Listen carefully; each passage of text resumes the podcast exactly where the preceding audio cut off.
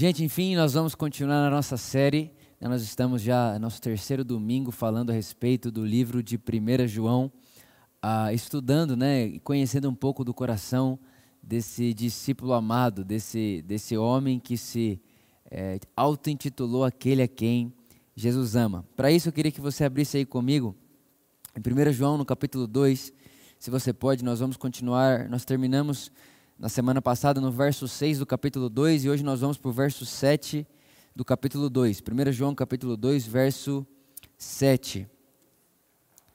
1 João, capítulo 2, verso 7. Diz assim: nós vamos ler do 7 até o 11, tá bom? 1 João, verso 2, do 7 ao 11. Diz assim: Amados, não vos escrevo mandamento novo, senão o mandamento antigo, o qual tendes desde o princípio. Ora, esse mandamento antigo é a palavra que ouvistes. Verso 8. Todavia, o que vos escrevo é o mandamento novo o qual é verdadeiro nele e em vós, pois as trevas estão se dissipando e já brilha a verdadeira luz. Versículo 9: Aquela, aquela pessoa que diz estar na luz, mas odeia seu irmão, continua a vagar sobre as trevas. Quem ama seu irmão permanece na luz e nele não, não existe motivo de tropeço. Verso 11, por último: No entanto, quem odeia seu irmão está nas trevas e vaga pela escuridão. Não sabe para onde caminha, pois as trevas lhe turvaram a visão. Espírito Santo, muito obrigado. Jesus disse que iria e deixaria alguém que ensinaria sobre ele, e certamente nessa manhã, aonde quer que esse vídeo vai chegar durante esse dia, durante todo esse período, nós te agradecemos, porque Jesus será visto a palavra de Deus terá, ela será vivificada em nosso coração e não seremos mais as mesmas pessoas por causa do conhecimento de Jesus. Nós te agradecemos, Espírito Santo, pela sua obra tão perfeita de revelar Jesus para nós. Te celebramos, Jesus. Te celebramos, Espírito Santo. Te celebramos, Pai. Amém, amém e amém. Irmãos, a verdade é que, ah, como eu falei no primeiro dia da nossa série, né, de 1 João, sem dúvida nenhuma, esse livro de 1 João foi o livro que eu mais li em toda a minha vida. Me lembro de diversas vezes, não foi só uma, mas diversas vezes que eu me, é, eu, eu, de maneira intencional, eu parava em 1 João e ficava meditando em 1 João. Uh, durante vários dias consecutivos, era quase que uma, uma. Eu esquecia todo o resto e ficava só nele, né? Uh, uma vez eu escutei alguém falando que quanto mais você lê né, a, a, alguma parte, algum, algum texto da Escritura, aquilo vai se tornando verdade no seu coração a tal ponto que aquilo se torna subconsciente. É, e, eu, e eu entrei então numa, num pensamento que se eu quisesse, né, se eu pudesse escolher um livro da Bíblia para se tornar subconsciente do Vitor, eu escolheria 1 João. Né? Eu acredito, aqui falo eu, né, creio eu, que é, um, é, o, é o livro mais prático sobre a, a vida cristã, é o livro mais prático no, no sentido de o que devemos fazer. Né? O que, como que é a vida de um cristão? Qual que é o fruto da nova natureza que nós recebemos? Já que recebemos a natureza de Deus, somos filhos de Deus por adoção, tá? Qual que é o fruto disso agora? Como que isso implica agora? Eu creio que o 1 João, o livro de 1 João, é onde vai mostrar isso para nós de maneira mais visível. Né? Verdade é essa que se você olhar e perceber, não precisa ser cristão ou não, não precisa crer em Jesus ou não, todas as pessoas se emocionam com histórias de amor.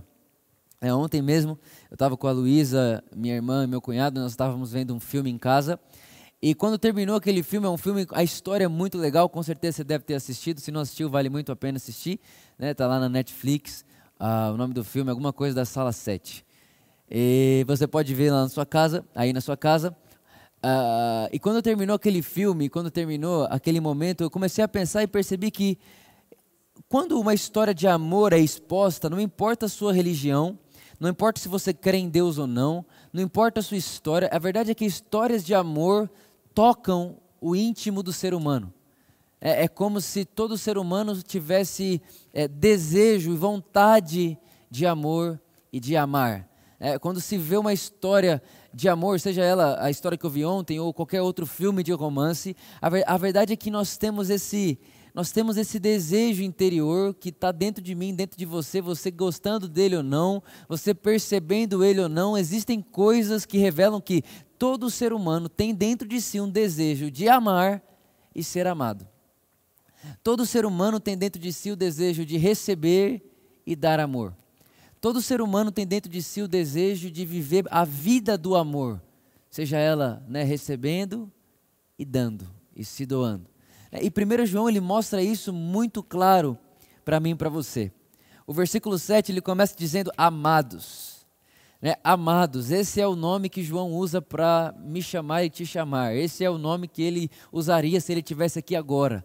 Né? Se ele fosse se referir a todos nós, ele diria amados.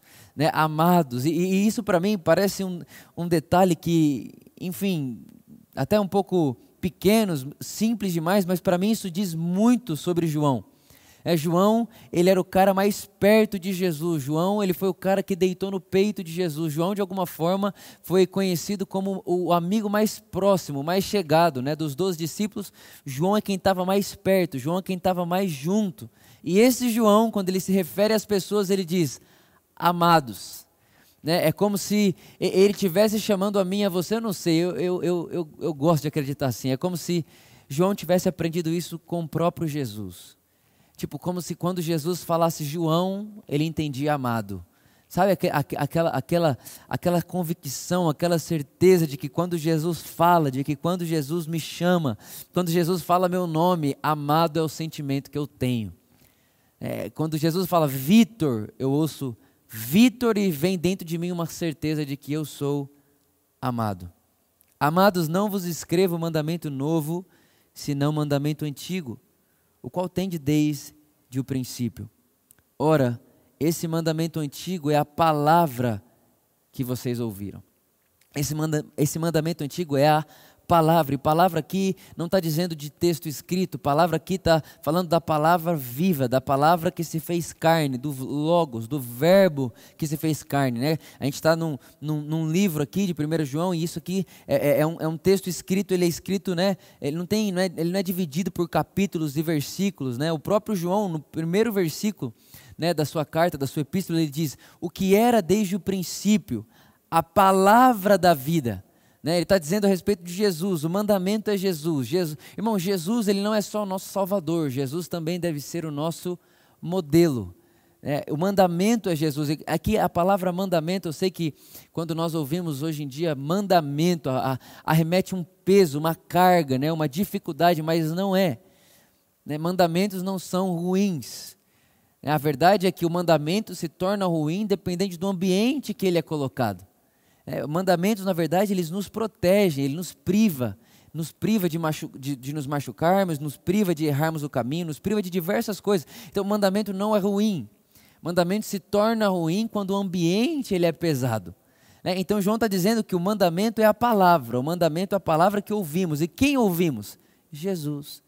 Né? Ele continua e diz: Todavia, o que vos escrevo sim é um novo mandamento, o qual é verdadeiro nele e em vós. E isso aqui para mim é muito poderoso. Por quê? Ah, logo no, no começo da caminhada de Jesus na terra, bem no início, chegaram a Jesus e perguntaram para ele: Jesus, no que se resume a lei? Né? Se você fosse fazer o, um resumão de tudo que é pedido a nós, de tudo que é pedido ao ser humano, né, o que, como você resumiria a lei? A Bíblia diz lá em Mateus capítulo 6, é o início do ministério de Jesus. Ele tinha ele tá, na verdade, ele está ali né, no Sermão do Monte. Né, ele está naquele momento, de Mateus capítulo 5 até Mateus capítulo 7. Ele responde: Olha, a lei se resume em duas coisas. Amarás a Deus de todo o seu coração, você conhece o texto, com toda a sua alma, seu entendimento, com tudo que há em você, e amará o próximo como você ama a si mesmo. Repara que lá no começo, quando Jesus ele incentiva o mandamento do amor, ele está dizendo, Vitor, você deve amar o próximo como você ama a você mesmo. Então você deve dar para o outro aquilo que você daria a você, você deve fazer pelo outro aquilo que você espera para você. Né? Então o mandamento é ame a Deus e ame o outro como você se ama. Só que, irmãos, esse mandamento, ele é antigo e ele foi envelhecido no Evangelho.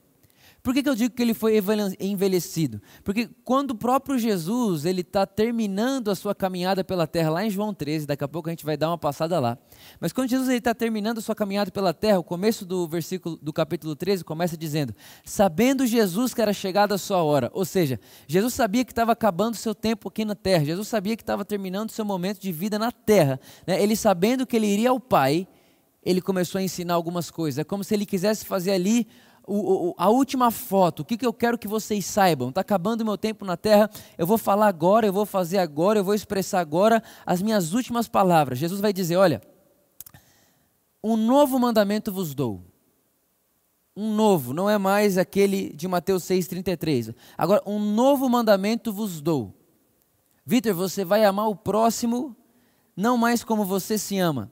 Agora é ame o próximo como eu amo você. Então, agora muda todo o texto, muda todo o contexto, muda toda a ótica, muda toda a perspectiva, porque não é mais sobre o Vitor fazer pelo outro o que ele quer que faça para ele. Agora é sobre o Vitor fazer pelo outro o que ele viu Jesus fazer por ele. Agora eu não vou dar mais para o meu próximo aquilo que eu espero que ele faça por mim, porque esse amor não é ágape. Quando eu amo meu próximo, fazendo por ele que eu espero que ele faça por mim, esse amor tem um fim em mim mesmo. Não é mais esse tipo de amor que nós temos agora. O que o Evangelho nos dá provisão é de amar o outro, não da maneira que eu quero ser amado. Não é mais ame como você se ama. Não é mais dê ao próximo como você espera que aquilo volte a você. Agora é ame o próximo, Vitor, como você viu Deus amar você. E é isso que João está dizendo. Esse é o novo mandamento que é verdadeiro nele e em vós. E ele continua, isso para mim é muito incrível. Ele fala assim: ó, pois as trevas estão se dissipando e, e já brilha a verdadeira luz. Repara que João agora ele vai começar, quer ver? No versículo 9 ele fala: A pessoa que diz estar na luz, mas odeia seu irmão, continua a vagar sobre as trevas. Repara que nesse texto todo do amor, o contexto do amor, né, do novo mandamento de amar o outro como Jesus nos ama, ele começa a comparar isso com luz e trevas. E ele começa a colocar no texto que quanto mais essa consciência de amor eu tenho, mais sob luz eu permaneço. Quanto mais eu tenho essa consciência de amor, mais sob luz eu permaneço, mais sob luz eu ando, mais sobre luz eu me vejo, mais sobre luz eu me enxergo, mais sobre a luz da vida, mais clareza de vida, de realidade de vida eu tenho. Ou seja, e ele, e ele mesmo diz, o próprio João diz, mas aquele que odeia o seu irmão, ele continua andando sobre as trevas. Repara, gente, Deus, o João aqui está deixando um, um, uma, uma, uma, um, como que eu posso dizer aqui, um, um detalhe, um, um, conselho, uma realidade que é muito poderosa. Ele está dizendo: quem ama anda na luz, quem não ama está em trevas. Repare que ele não está dizendo aqui quem sabe muito anda na luz, ele não está dizendo aqui quem conhece muito anda na luz, ele não está dizendo aqui quem, quem estudou muito está na luz, ele não está dizendo nada disso, ele está falando coisa mais simples. Olha, irmãos, quem ama está na luz, quem não ama está em trevas. Ele está dizendo e deixando claro que trevas não é uma vida de escuridão, trevas é uma vida sem amor. A vida sem amor ao próximo, a vida sem amor do tipo de Deus. Essa vida é uma vida de trevas. Essa vida é uma vida que não vale a pena ser vivida, é uma vida de escuridão. É uma vida sem se dar. É uma vida sem sentido. Mas quem ama seu irmão permanece na luz e, esse, e essa afirmação, João faz uma afirmação. Ele dá uma afirmativa. Ele diz: Quem ama seu irmão permanece na luz, e nele não existe motivo de tropeço. Por isso o nome da mensagem, irmãos, quem ama não erra. Irmãos, o texto está dizendo que quem ama seu irmão e permanece na luz, nele não existe motivo de tropeço. O texto, na verdade, ele está dizendo o seguinte: olha só, Vitor, quem ama está em tanta luz, é tanta luz, que ali não há como viver uma vida de tropeços, não há como viver uma vida de cai levanta, cai levanta, cai levanta. É uma vida de estado perfeito, é uma vida onde se anda claramente. Irmãos, de verdade, você não tropeça em um lugar que tem luz, iluminação e o caminho é plano. Não dá para tropeçar num, num caminho que tem claridade e é plano. A Bíblia diz que Deus endireitou os nossos caminhos, ou seja, Deus em Cristo aplainou a nossa estrada. A estrada é plana, irmãos. Agora a questão é: a luz é o amor. O que, o que faz com que a, a, a, estrada da vida permaneça não só planificada, porque isso Deus já fez, Deus já, em Cristo Deus planificou a estrada da nossa vida. Mas o que faz com que tudo isso tenha clareza e que dê para ser visto e visualizado é o amor. Agora você pode ter estar numa estrada plana. Se tiver um breu, uma escuridão, você fica perdido. Você não tem coragem de dar um passo para frente, porque você não sabe se vai bater a cabeça. Você não tem um passo de dar um passo, você não tem coragem de dar um passo para trás. Você para. Por isso que tem muita gente que você olha para a vida da pessoa e fala: gente, mas por que, que você está parado? O caminho é plano. Deus já fez isso por nós em Cristo. Cristo já aplainou todo o caminho. Cristo já resolveu todo o caminho. Cristo já, de verdade, não há, não há nada a ser feito. Toda a estrada já foi feita. Mas por que você está parado? Né, por que, que você fica andando em círculo? Por que? E o texto vai dizer, Vitor, olha só. Quem não ama está em trevas, irmãos. Ninguém anda com confiança em escuridão. Eu quero dizer para você, irmão, se você liga essa realidade, essa consciência na sua vida, eu vou amar, mas eu vou amar com que, de que maneira? Eu vou amar da maneira de Deus. A maneira de Deus é eu dou sem esperar em troca. Eu não amo o outro como eu me amo, eu amo o outro como Deus me ama. Eu faço pelo outro que Deus faz por mim. Irmão, quando essa consciência vem sobre nós, a Bíblia está dizendo que não terá no nosso caminho motivo de tropeço. João está dizendo: não vai ter tropeço no seu caminho, Vitor, quando a luz do amor estiver acesa na sua estrada. Quando a luz do amor estiver acesa na sua estrada, nada pode derrubar você no meio do caminho, irmãos. É por isso que quem ama não erra. Alguém pode falar de você no caminho, alguém pode pôr um, um, uma, uma, tentar atingir você no caminho, coisas da vida podem tentar atingir você, mas é tanta luz de amor e convicção, irmão, você já não é mais o centro da sua vida, você já não é, o seu eu já está morto, de modo que tudo que acontece você nem consegue se ferir mais com aquilo. Por que não? Por que, que não te fere mais? Porque eu estou num caminho plano e tem luz e provisão de amor para todas as pessoas que Deus ama. Se Deus amou o mundo, eu tenho provisão para amar todas as pessoas à minha volta. Tudo que eu estou fazendo à minha volta eu faço em plena luz. Não existe numa pessoa dessa motivo de tropeço o texto do versículo 11, ele vai dizer: No entanto, quem odeia seu irmão está nas trevas e anda pela escuridão, não sabe por onde caminha, pois as trevas lhe tiraram a visão. Irmãos, o texto está dizendo, você quer ter, né? Tem tanta mensagem, você precisa de uma visão para a sua vida, você precisa ter visão, né? Você precisa, de, você precisa ver o futuro, você precisa disso, você precisa daquilo, é tanta coisa. O texto está dizendo, olha só, quem ama, vê. Quem ama, enxerga. Quem ama não tem motivo de tropeço. Quem ama não vai tropeçar no meio do caminho. Quem ama não erra. Quem ama está em perfeito estado de luz. Quem ama não tropeça. É muito poderoso isso que João está dizendo para mim e para você. Eu não consigo me lembrar é, e meditar em todos esses versos e não lembrar de João capítulo 13 e aqui que eu queria ir com você para a gente poder ir caminhando aqui para o final.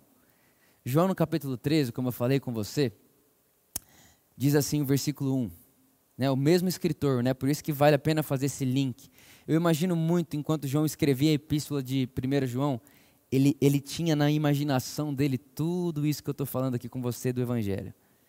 Assim, pouco antes da festa da Páscoa, versículo 1, Sabendo Jesus que havia chegado o tempo de Deus em que partiria desse mundo e iria para o Pai, tendo-os amado até o fim, não, ó, oh, perdão, tendo amado os seus que estavam no mundo, amou-os até o fim. Irmãos, essa expressão amou-os até o fim no grego significa até o fim e de modo absoluto. É? Então, amou-os até o fim, mas não só até o fim, mas amou até o fim de forma absoluta, de forma plena. Né? Então, amou-os até o fim. Eu, eu não duvido que venha de um momento como esse que João disse: Amados, esse é o nosso nome. Esse é o nosso, é assim que Deus nos chama, é assim que Deus nos olha, porque João está escrevendo aqui, ele está dizendo: olha, Jesus nos amou e nos amou de maneira absoluta até o fim. Durante o final da ceia, né, não, vou, não, vou, não vou ler o texto inteiro aqui, você sabe, Jesus ele vai fazer o quê? O texto dizendo que sabendo que chegou a sua hora e que todo o poder nos céus e na terra estava sobre ele, ele tira toda, toda ele, a Bíblia diz que ele pega, ele pega uma, uma, como que é o nome aqui que ele fala? Tira, ele tira a sua capa, coloca uma toalha em volta da cintura, derrama água nas bacias e vai começar a lavar os pés dos discípulos. Olha isso, irmão. Repara, como eu falei para você no, no, início, Jesus está fazendo aqui a última imagem, a última é a última impressão que Jesus vai deixar. É como se fossem as últimas palavras. Sabe aquele negócio das últimas palavras de alguém que vai morrer? É isso aqui, de João 13 até João 17, são as últimas palavras de Jesus. As últimas. Isso aconteceu no mesmo momento, no mesmo episódio as últimas palavras. Então Jesus ele está dizendo, olha, vou deixar com vocês as últimas palavras, né? Algumas pessoas dizem que as últimas palavras de vida de alguém é a que mais importa de toda a sua história. Né? Já ouvimos isso diversas vezes. Então o que ele faz? Sabendo que são suas últimas palavras, ele tira a capa, coloca uma toalha em volta da cintura e vai lavar o pé de todo mundo. Agora, irmão, não se esqueça disso, não. Ele é Deus. É o Deus que se despiu da sua forma de Deus e tornou-se servo. Homem. E ele começa a lavar o pé de todo mundo, e você sabe da história. Pedro chega nele e fala: Você não lava meu pé. Aí Jesus olha para ele e fala: Se eu não lavar o seu pé, você não tem parte comigo. Como assim, Jesus? Se, eu não lavar seu, se você não lavar meu pé, eu não tenho parte com você? Jesus está dizendo: Pedro, eu não vim para ser servido, eu vim para servir. Irmão, eu creio que isso é o que faz a religião entrar em, em neurose, é entrar em, é literalmente ela ranger os dentes de raiva do evangelho. Por quê? Porque o evangelho reflete um Deus surpreendente. Não é um Deus da religião. O Deus da religião é um Deus que está procurando receber. O Deus do evangelho é o Deus que se faz homem para dar. O Deus da religião é, é, é o Deus que vem sentar, sentar num trono. O Deus do Evangelho é o Deus que se faz homem, nasce numa estrebaria, numa manjedoura e vive a vida inteira inteira no meio da multidão, no meio das pessoas, de pobre, de rico, de homem, de mulher, de doente, de leproso. O Deus da religião não, irmãos, ele é recluso, ele é exclusivo para alguns. O Deus da religião só tem acesso a ele quem pagou os donativos. O Deus do evangelho não, ele desce, faz um de nós e anda no meio da galera. A religião não pode suportar um Deus que, quando você vai tirar foto dos últimos momentos dele na terra, ele está lavando o pé de um monte de gente que o trairia. Não faz sentido. Não se explica isso. Não dá. E Jesus está dizendo, Pedro, deixa eu te falar, você tem parte comigo não quando você me serve, Pedro, mas você, te, você tem parte comigo quando me deixa te servir. Repare, irmão, Pedro estava com uma boa intenção ali. Pedro estava dizendo: Jesus, o meu pé você não lava. Eu lavo o seu pé, mas o meu você não lava. Jesus está dizendo: Pedro, se eu não te sirvo, você não tem parte comigo, irmãos. Entenda de uma vez por todas, isso é tão poderoso. Deus é tão humilde que não faz sentido seus filhos serem arrogantes. Deus é tão humilde a ponto dele dizer: Você participa da minha vida, você participa de mim, você participa comigo, não quando eu recebo de você, mas quando você se permite receber de mim. Se eu não lavar seus pés, Pedro, você não vai ter parte comigo. E por último, a Bíblia diz que Jesus olha para eles e fala: Gente, vocês vocês conseguem perceber o que eu fiz? Vocês conseguem perceber o que, o que acabou de acontecer? Vocês me chamam de mestre. E realmente sou. Então, sabe o que vocês fazem? Veja o que eu estou fazendo com vocês. Vão e façam o mesmo. Jesus está dizendo: agora é a vez de vocês lavarem os pés uns dos outros. Só que, irmãos, lembra de uma coisa: no meio desses doze que Jesus estava lavando o pé, tinha Judas, o traidor. Tinha todos os discípulos que deixariam ele no momento mais difícil da vida dele sozinho. O que Jesus está dizendo? Vitor, não é sobre o pé de quem você vai lavar.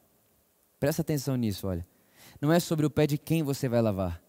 É sobre quem você se tornou e a provisão que você recebeu para lavar o pé sem olhar a quem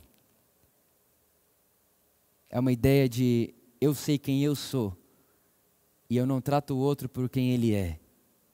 Eu faço com o outro mediante quem eu sou. Ele pode merecer a minha traição porque foi isso que ele fez por mim, mas eu não trato como ele é. A minha vida para com ele tem total a ver com quem eu sei que eu sou e aquilo que Deus fez em mim por causa do Evangelho. E quando você continua mais para frente no versículo 31, Jesus diz: Agora o Filho do Homem é glorificado.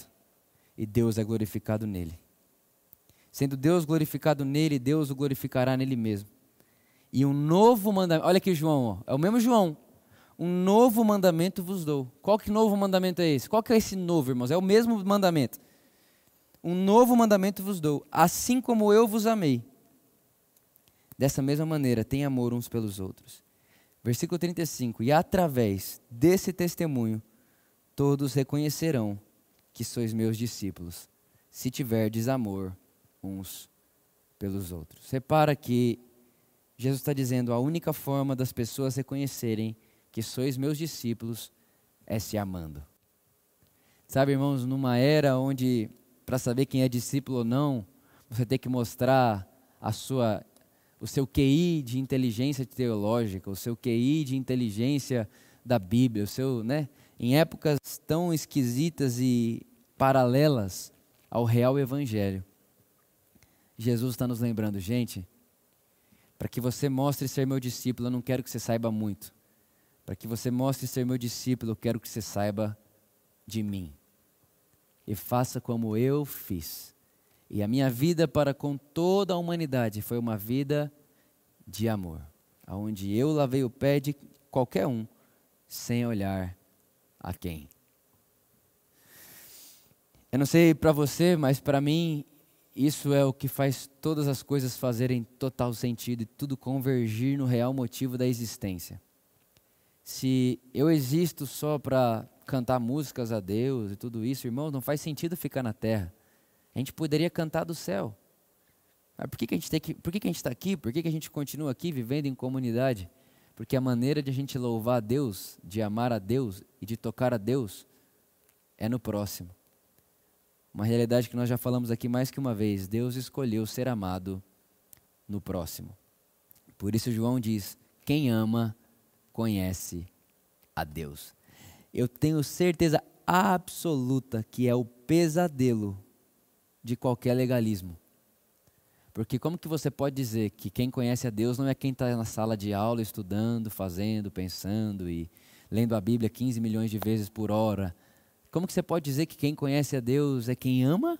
Tipo assim, o amor virou um tópico do evangelho. O amor virou mais uma o amor é só mais uma ideia, o amor é só mais um dos tópicos, é mais um dos aprendizados. Irmãos, o amor não é mais um tópico. O amor não é mais uma mensagem.